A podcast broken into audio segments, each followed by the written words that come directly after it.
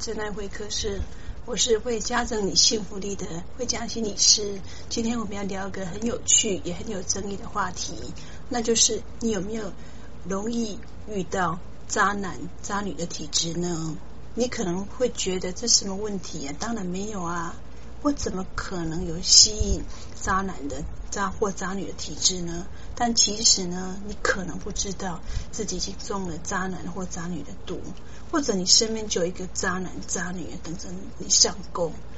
那么，什么是渣男渣女呢？怎么样才能够识别和避免他们呢？今天我们就来跟大家分享一些小撇步，让你不再被渣男渣女所困扰。首先，我们来看看什么是渣男渣女的定义。其实，渣男渣女这个定义没有个很固定的意思，那不同的人可能会有不同的理解。但大致上呢，我我们可以把渣男跟渣女分成两种类型。我这是我自己的分类，一种是主动出击的渣男渣女，他们通常是呃自恋、花心，不太负责任，然后他也不太能够尊重对方。他们只在乎自己的感受跟利益，他不在乎对方的感受和需求。他会用甜言蜜语、虚假的承诺、贵重的礼物来吸引对方，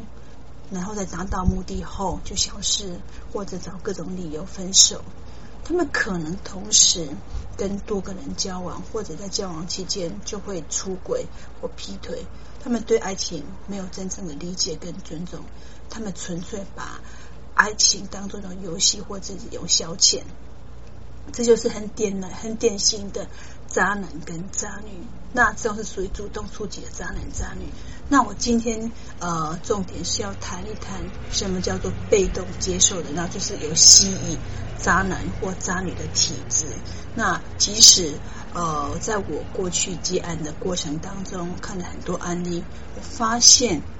会遇到渣男或渣女，其实真的是哦，不是每个人都会啊，容易会有吸渣的体质，真的是嗯，跟他原生家庭有关，包括跟他的个性也有关。那我发现啊，这些人通常比较自卑，他们对自己没有自信，然后。呃，在人际上面也比较没有办法有安全感，所以跟他们是比较要花多一点的时间建立关系的。那他们也比较缺乏判断力，有可能跟他的原生家庭经验有关。在他原生家庭里面，可能从小到大一直到大学才终于可以开始交男朋友，所以他可能到大学才开始交男朋友，所以在判断。男朋友判断女朋友上面，他们比较没有经验，缺乏判断力，而且呃，通常这些呃会吸引渣男或渣女的人呢，他们比较没有原则，他们无法肯定自我和爱惜自己。呃，讲说比较清楚，就是他们比较没有办法有清楚的界限跟底线。呃，他们会呃将就自己，就是说呃，当对方。啊，就是可能有出轨，或是说有一些不太 OK 的行为，他们会将就自己，然后就觉得说哦，没有关系，反正他除了就是偶尔出轨之外，但是其实他是爱我的，他会自我催眠。所以即使他被诈骗了、被判了、被伤害、被冷落了，他们还是会再相信另外一半，相信他的伴侣，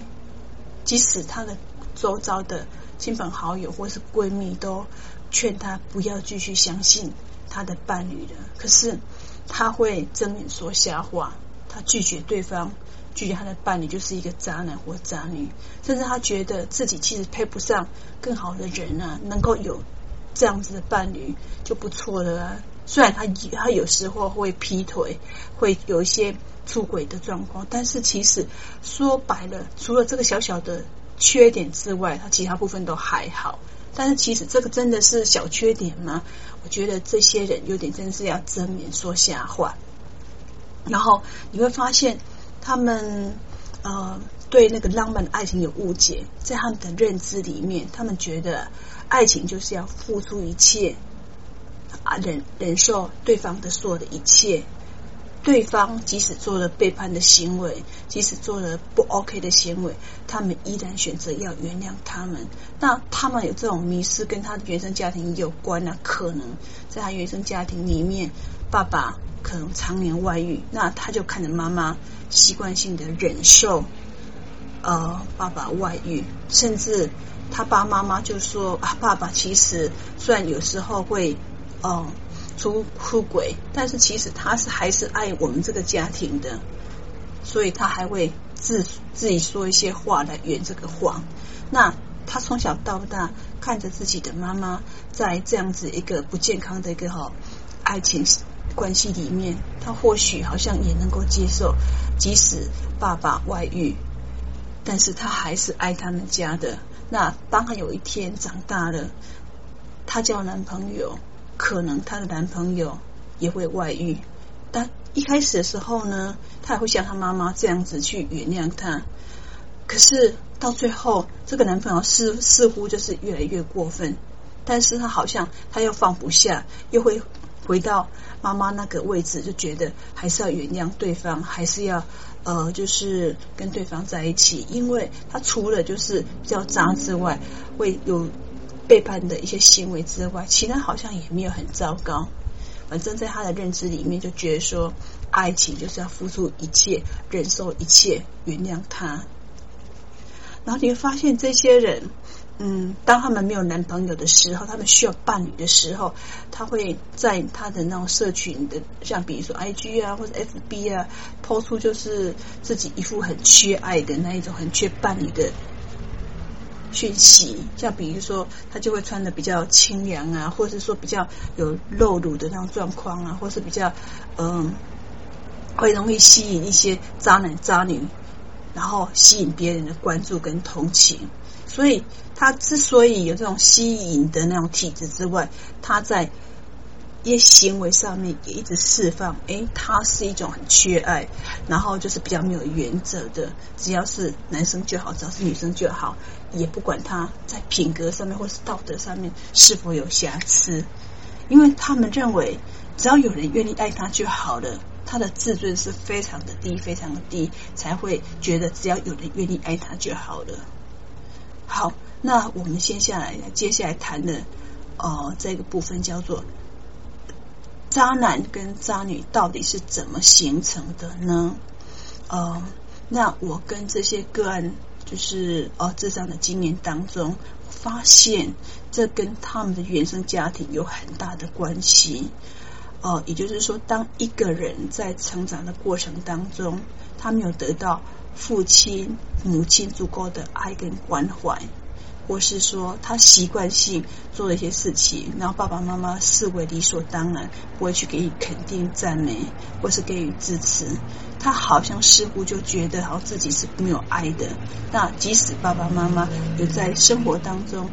供给他足够的呃食衣住行，然后也会带他上学，也会做一些事情，但是他总是觉得自己是缺爱的。所以当他慢慢长大的时候，他总会觉得我要赶快就是交个男朋友，然后让自己能够赶快嫁过去。他总希望逃离他的原生家庭，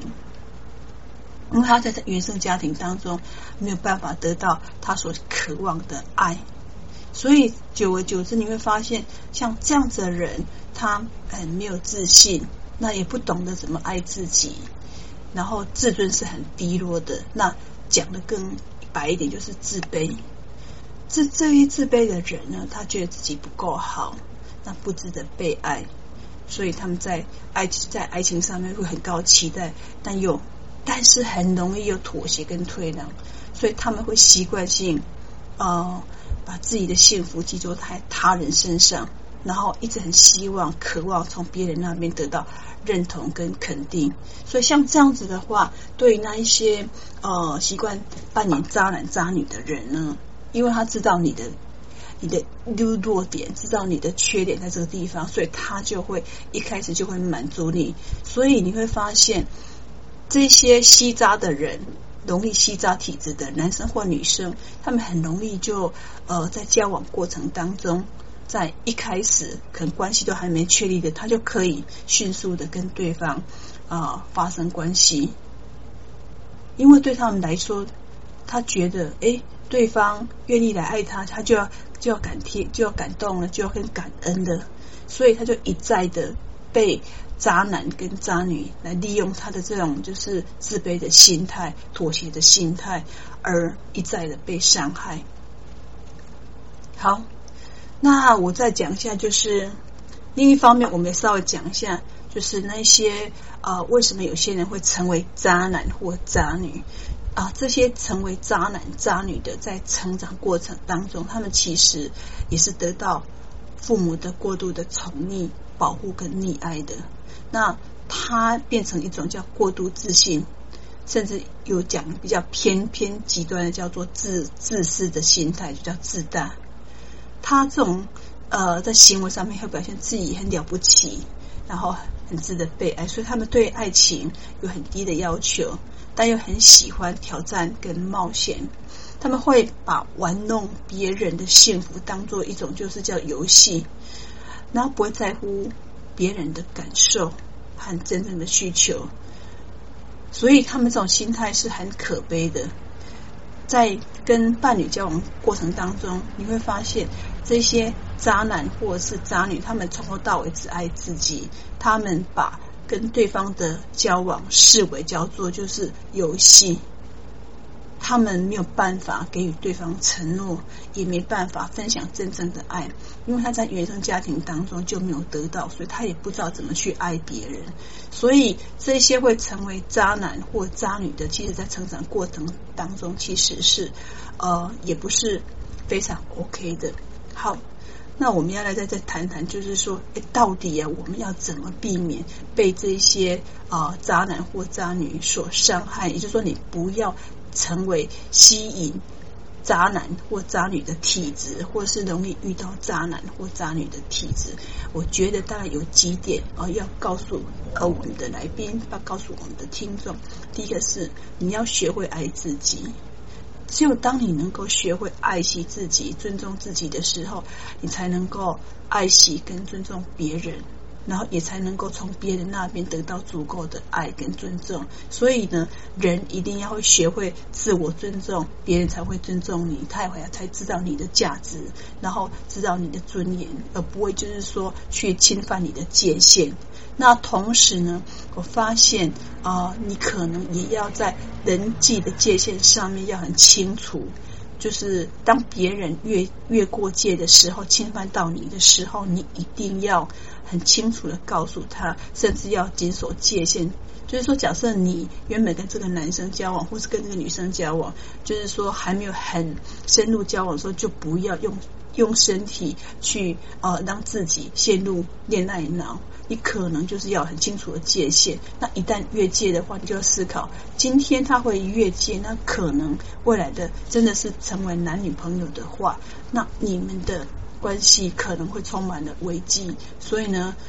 界限这件事情，在交往过程当中就很清楚，然后就是被对方越过或侵犯了，你一定要呃为自己的权利而捍卫，而不是呃就是随便的就让对方来来来碾压你。好。那这种决断力啊，一种判断力，不，并不是就是说，呃，说说就算了。你可能，呃，就是要透过一些学习。那学习的方法呢，就是要建立自己的自信，对自己所做的决定要有信心。然后呢，慢慢学习怎么做决定，然后建立一个人好的人际关系。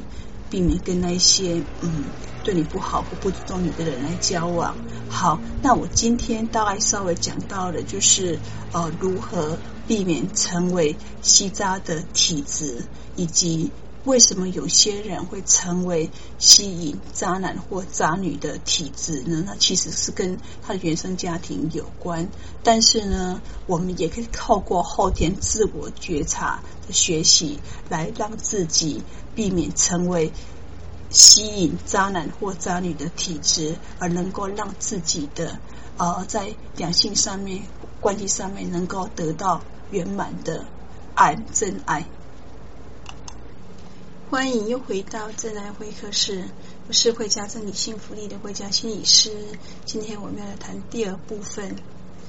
叫情感内耗。这个问题哦，是一个在伴侣交往过程当中很常见，那但是又很容易被忽视的一个问题。情感内耗，到底什么是情感内耗呢？简单来说，就是你在一段感情当中，你不断的付出、牺牲、忍耐。但是却得不到对方的回报跟尊重，甚至还要面对对方的冷漠、责备，还有欺骗。那像这样子的感情，会让你觉得很疲惫，觉得很沮丧，觉得很自卑，甚至你会开始产生了一些生理跟心理一些症状，像比如说睡不着觉，或是会失眠。呃，甚至会可能会头痛，一些透过心理的表征或是生生理的表征来告诉你，你正处于内耗当中。那么，你是否正正在经历情感内耗呢？你一定会很好奇，到底情感内耗有什么样的一些行为表现呢？好，我们现在说第一个行为表现，首先。你会总是会对为你的伴侣找借口，比如说你的另外一半经常迟到啊，或是呃约会忘记了，或是打打电话给他他不回，但是你却总是想着他一定有事，一定会帮他找理由，甚至会帮他圆圆那个谎，圆那个就是啊，甚至会自欺欺人，然后你一定会自己说哦，他一定是很累啊。然后才没有回你电话，他一定是很累才忘记啊！他工作很忙碌啊，都这么忙碌了，我怎么还可以就是说去怪罪他呢？还去追究他的责任呢？所以像这种状况的话，你的另外一半对你说谎了、欺骗了你、背叛了你，你的做的就是原谅他、相信他、给他机会，而不去保护自己。那久而久之，也让你的伴侣觉得你是可以被欺负的，可以被欺骗的，甚至觉得好像你你似乎就是啊，比一般女人有更大、更大、更大的那个胸怀，可以接受他在外面啊拈花惹草。但其实啊，你是在自欺欺人，逃避真相，你是只是让自己。陷入了更深的伤害当中，所以为什么我说，嗯，情感的内耗有一部分是来自于你把对方宠坏了，你明明就是看到对方的一些哦不太 OK 的行为，可是你却会呃为他圆谎，你却会为了他说一些自欺欺人的话，逃避真相，这只是让自己。陷入了更深的伤害当中。那情感内耗呢，也有第二个表现，就是其实，呃，你是忽略自己的需求的。每一个人他一定有一些需求，那这些心理的需求呢，呃，一定是让你能够在你的关系当中，让你能够跟你的伴侣能够有安全感，让你的伴侣觉得被爱。比如说，嗯，你的另外一半总是会要求你按照他的喜好的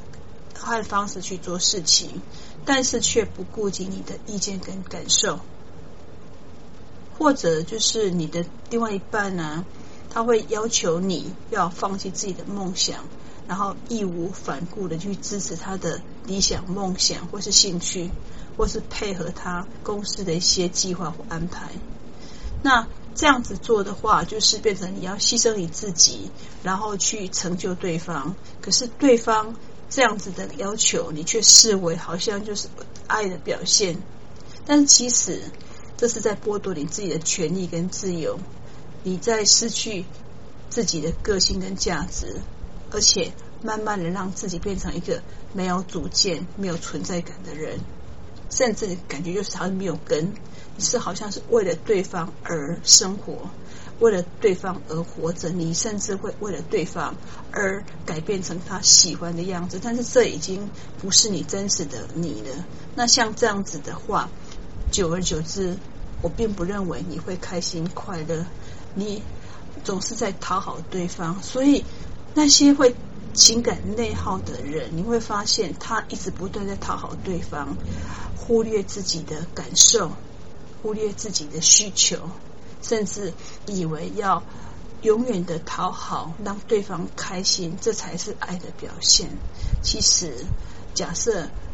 双方是在这种不对等的状况之下，在婚前是这个样子，婚后只会越来越严重。所以呢，你过度的呃讨好对对对方，忽略自己的感受跟需求，那只是让自己处于情感的内耗当中，而且这种情感的内耗会越来越严重。好，讲完了第一个，就是你常常会为对方找借口，然后你会。忽略呃自己的需求、自己的感受。那第三个表现就是，你好像会习惯性的去承受对方的责难跟抱怨。比如说，你的另外一半总是对你会挑剔和不满，但是其实你已经就是很认真的去把他交付给你的工作做好。但是好像你觉他好像觉得就是你不管怎么做，做得再再好，付出再多都不够。他好像习惯性就是当你没做好的时候，就会对你发脾气，甚至有一些精神的暴力。那无论你怎么好像忍耐、忍让或宽容，都没办法让他的心中的怒火平息。这样的行为其实是在伤害你自己的自尊跟自信。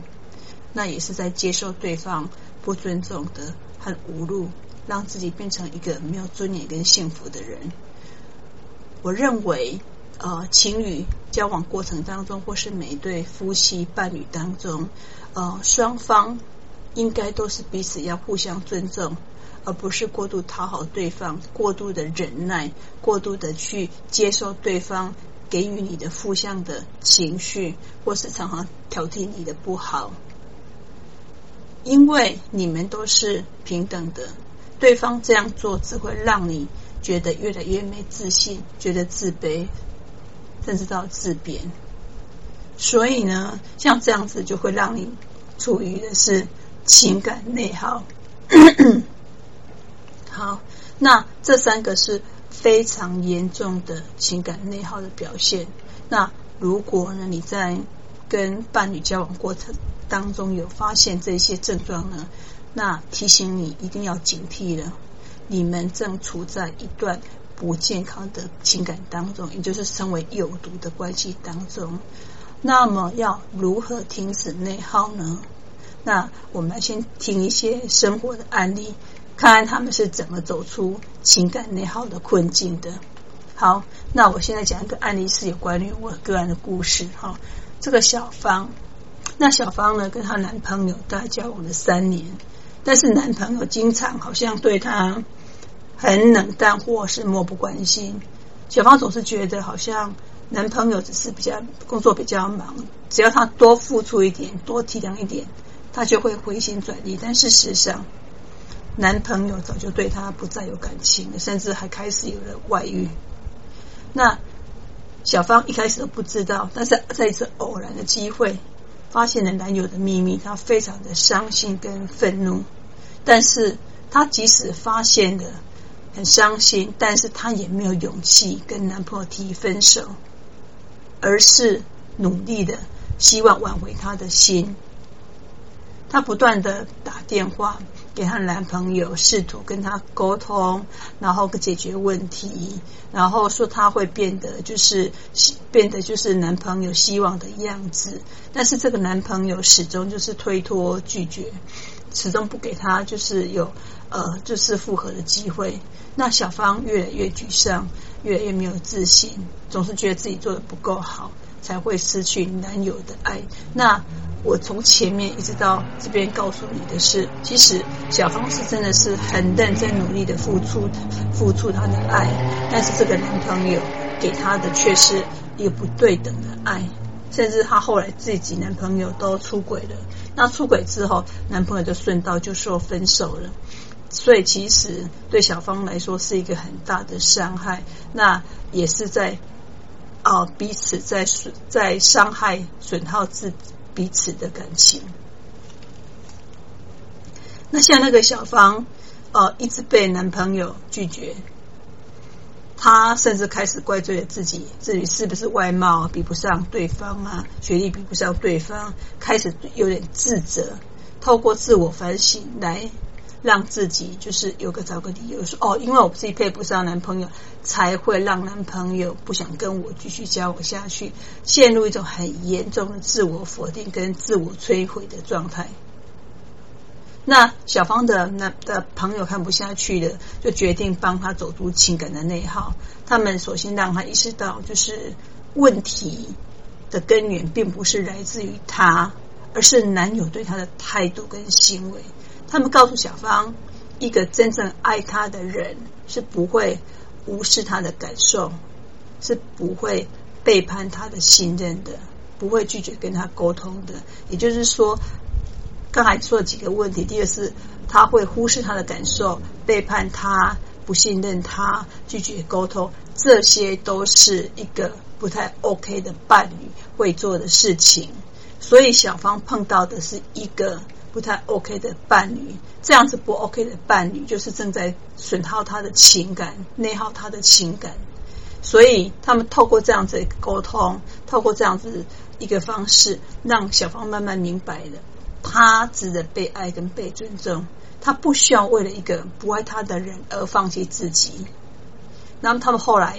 呃，去找了帮他找了一个咨询师，让他能够释放自己的情绪跟压力，然后找出他思考当中的一些偏误，然后慢慢的在啊。呃偏误当中建立了正确的概念之后，就慢慢找回了自信，然后他开开始学会怎么爱自己。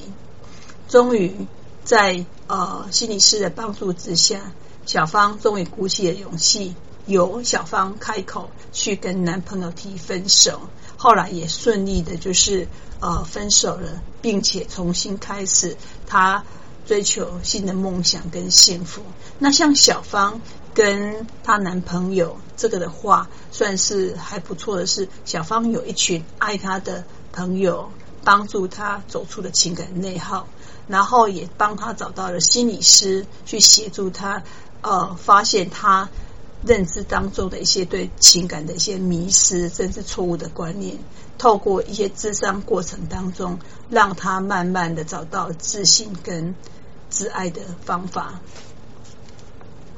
然后有一个勇气去呃追求他自己的梦想跟幸福。我觉得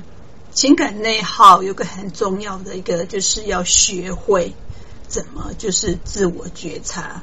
所以我常常跟我的个案说，自我觉察是停止内耗的重要第一步。也就是说，我们需要学会倾听自己的内心。去感受、理解我们遇到的情感跟情绪的一些啊困扰，然后花时间去独处，静下心来反思自己的情绪跟想法，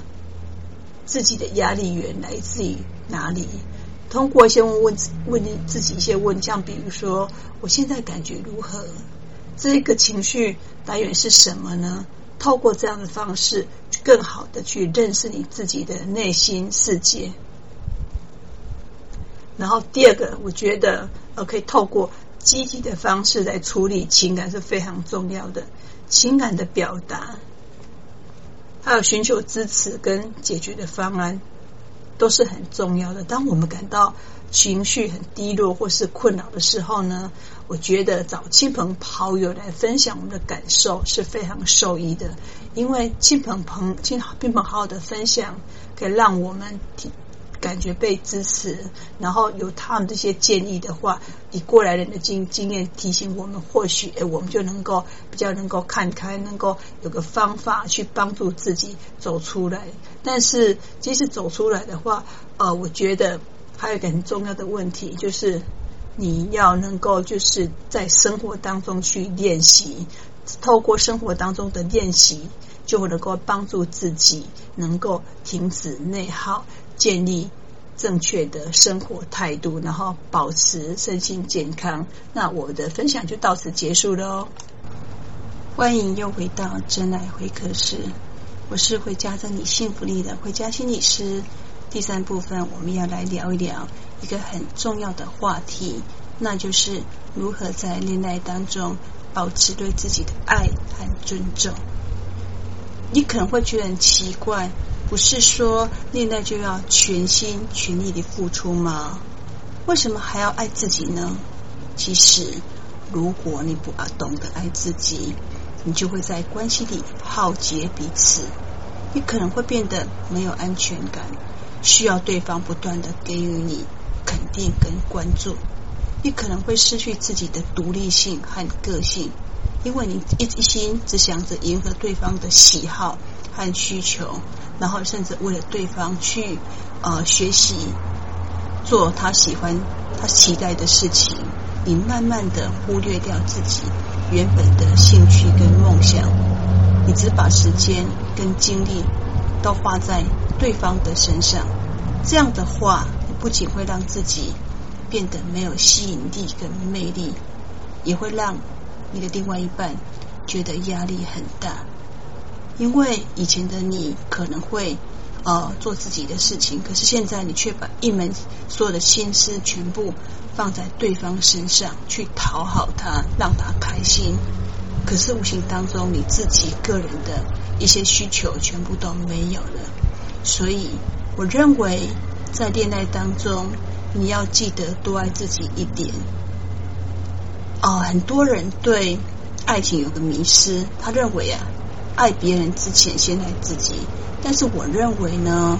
爱自己跟爱别人是两个互相补充的过程，它基本上不应该互相排斥或牺牲。因为如果没有别人存在，自己也会失去生命的意义跟价值。同时呢，其实宇宇宙。中存在着无限的爱，我们不必担心爱别人会剥夺自己的爱。相反的呢，我们爱别人会让自己更加充实跟快乐。那女人的一生呢，并不只有一种选择，也不应该把所有的关注都放在老公身上或是你的伴侣身上，因为你越是想要控制他，你越是会失去他。所以呢。就好像你放风筝，你把它拉得过过紧了，这样反而他会诶有可能风险风筝断了，然后回不来了。所以你应该要放开一些，让他有自己的空间跟自由。也就是说，你同时要自己的空间跟自由，你会发现，诶，你的另外一半会更加珍惜而主动的回到你的身边。当你对自己更加乐观，能够更爱自己，你会发现，哎，这个世界其实也会对你更加美好。所以我觉得做，一个爱自己、活得漂亮的女人，才是最重要的事情。你不需要依赖任何人，你只需要相信自己。你过得越好，就越能选择更好的生活。你要有自信，你不用害怕失去任何人或事情。幸福的婚姻哦，是需要。有安全感的，和彼此互相信任作为基础，而不是用金钱啊或物质去作为条件。你要独立，不要孤立。你要跟对方、跟另外一半共同成长，但不要失去自我。就好像诗人纪伯伦曾经说过，在聚首当中，你们要有保留空间，让空中的风啊在你们之间飞舞，彼此相爱。不要让爱成为你们的束缚。好，那当你能爱自己，你有了能量，我觉得，哎，对方也会更爱你。这是婚姻呃的秘诀。有智慧的女人不应该在呃爱情里面钻牛角尖，而是跟另外一半在磨合当中找出最适合经营你们婚姻的方式。那么，到底要怎么做才能够呃做到一个在爱情的世界当中爱自己呢？我觉得呃其实并不会很难，只要你能做到以下几点，我觉得是有可能让你能够爱自己，也能让对方感受到他被爱。首先，第一点，即使对方不在呢，依然要过得很好。这并不是说要你要去啊、冷淡或是漠视对方的存在，而是说啊，你要有自己的生活跟兴趣，你不能把对方当成你生活的全部，而是要把他或他当作是你生活当中的一部分。你要学会一个人，就是一个人独处的时光，那做一些自己呃让你开心放松的事情。你回想一下，就是在还没有跟你的伴侣呃交往的时候呢，你有没有一些让你做的开心的事情，或是让你能够放松的事情？像比如说看书啦、听音乐啦、做运动啊，或是冥想、打坐。那过去的你有这些。而让你开心的事情，那即使你有了婚姻，或是你即使有了伴侣，这些事情还是依然抽空去让自己开心满足。所以你要学会看对方保持适当的距离，也说他可以有自己的一些个人开心放松的事情，你也可以自己有这样子的开心快乐的事情。那当你们彼此做。各自开心的事情的时候，彼此是不会互相干扰，但是因为开心快乐会让你有能量再回来，所以呢，当你们又回回带回到一起的时候，相处在一起的时候，其实你们是满满的能量，所以那时候的相处反而是更好的。所以我觉得，即使是夫妻的话，也不用时时刻刻都在一起啊，有时候就叫小别胜新欢。所以你要学会跟。啊，你的伴侣有适当的距离，不也不需要说每天都见面，或是说一定要要对方打电话给你，你给彼此一些空间跟自由，这样子你也可以让自己不会被有个束缚。因为假设你规定自己中午一定要打电话给对方，但是有可能你现在正在忙其他事情，所以呢就会被卡在那边。但是要是假设你能够给对方跟自己自由的话，诶，或许你就能够不用被这个束缚住，反而就是有时候偶尔打，反而是一个叫做惊喜。我觉得惊喜总比就是固定的好。第二个，不要过度依赖，保有自己的意识，也不是说叫你要呃变成孤僻啊或固执，而是说你要有自己的想法跟判断。在婚姻当中，你不能说所有的事情。所有的决定都交给对方，而是要和他一起来共同的商量跟讨论。比如说，你们到底要生几个小孩？那小孩生完了谁照顾？呃，还包括家用部分要怎么去共同分担？你不能说把所有责任跟问题全部推给对方，而是要和他一起来面对跟解决。你要学会为自己负责。不要把自己的幸福啊跟不幸福啊全部都哎归咎对方，你要学会为自己发声，就说你有什么想法，你不需要刻意的去呃压抑或是隐藏，你应该把它说出来，因为我要你说出来的话，对方才知道你心里面想什么，那你才有共同的讨论空间，同时你可以保有自己的个人的个性跟隐私、隐私跟尊严，也会受到对方的尊重跟肯定。第三个，即使你有男朋友了，你有伴侣了，你有女朋友了，你还可是有自己的社交圈呢、啊，有自己常联络的朋友。也就是说，你还是可以有同性朋友。呃，这样子的话，这并这并不是说要你去花心或是背叛，而是你虽然有了伴侣，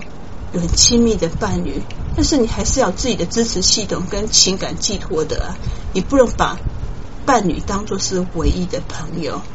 而是要把他当作是呃最好的一个朋友之一。然后呃，你要学会跟其他人保持联系，不要因为恋爱而忽略家人、亲友、朋友、同事。你也要学会跟别人做分享，不要把所有的喜怒哀乐全部倒到一个人身上，而是要分散一些。压力跟负面情绪，这样子你就能够保持自己在社交技巧跟人际关系上面，呃，也让让对方感到轻松跟放心。也就是说，当你不会把所有的呃，就是